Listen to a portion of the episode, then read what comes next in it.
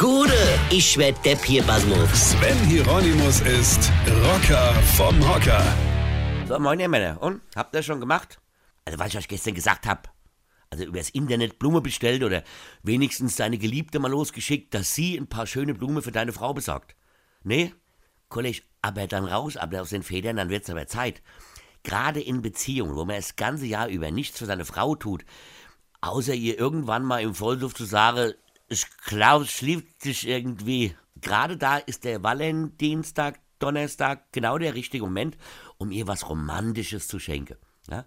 Es gibt ja jetzt Männer, die sich weigern, die Blumenmafia zu unterstützen oder ihre Angebeteten Schokolade zu schenken, weil sie der Meinung sind, die alte ist ja eh schon zu fett.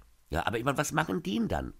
Die basteln vielleicht was Schönes. Selbst gebastelte Sachen sind immer sehr beliebt bei Frauen ein Herz aus VA-Stahl oder Dachlatt, die man voller Liebe mit der Laubsäge ja, seinen und ihren Namen reingeritzt hat, ja, süß. Gut, braucht keine äh, Entschuldigung, keine Frau, aber immerhin selbst gemacht.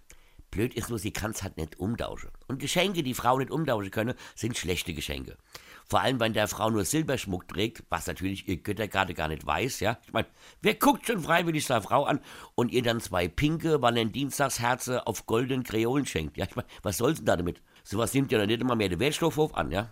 Also, liebe Männer, behandelt eure Frauen das ganze Jahr über gut, geht am Valentinstag in den Blumenladen und sagt der erwartungsfrohen Verkäuferin, steckt dir da blödes Gemüse sonst wohin, ich liebe meine Frau 365 Tage im Jahr.